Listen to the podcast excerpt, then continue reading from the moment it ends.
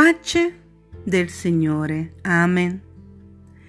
Da alcuni molto temuto, da altri non considerato, dai suoi figli onorato.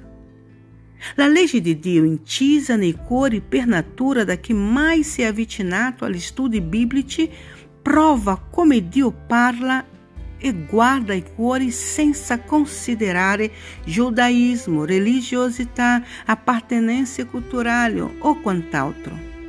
Ele riveste con la sua potenza coloro che cercano e hanno il suo cuore e là dove c'è da migliorare, Ele lo farà, pulirà, spazzerà, ripristinerà quella deità dell'Eden porterà i suoi figli a gioire di un canto nuovo, il canto del cielo.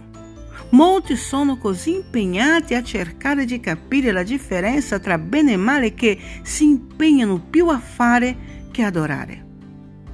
Quando ancora ti chiedi, ma questo si potrà fare?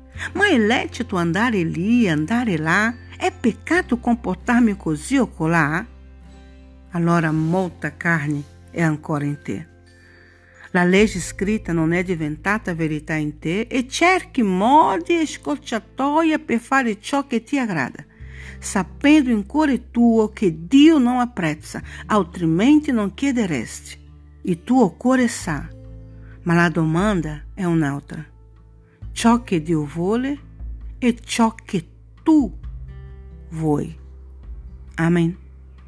Evangelista Monica Messina e rimaniamo tutti nella pace del Signore.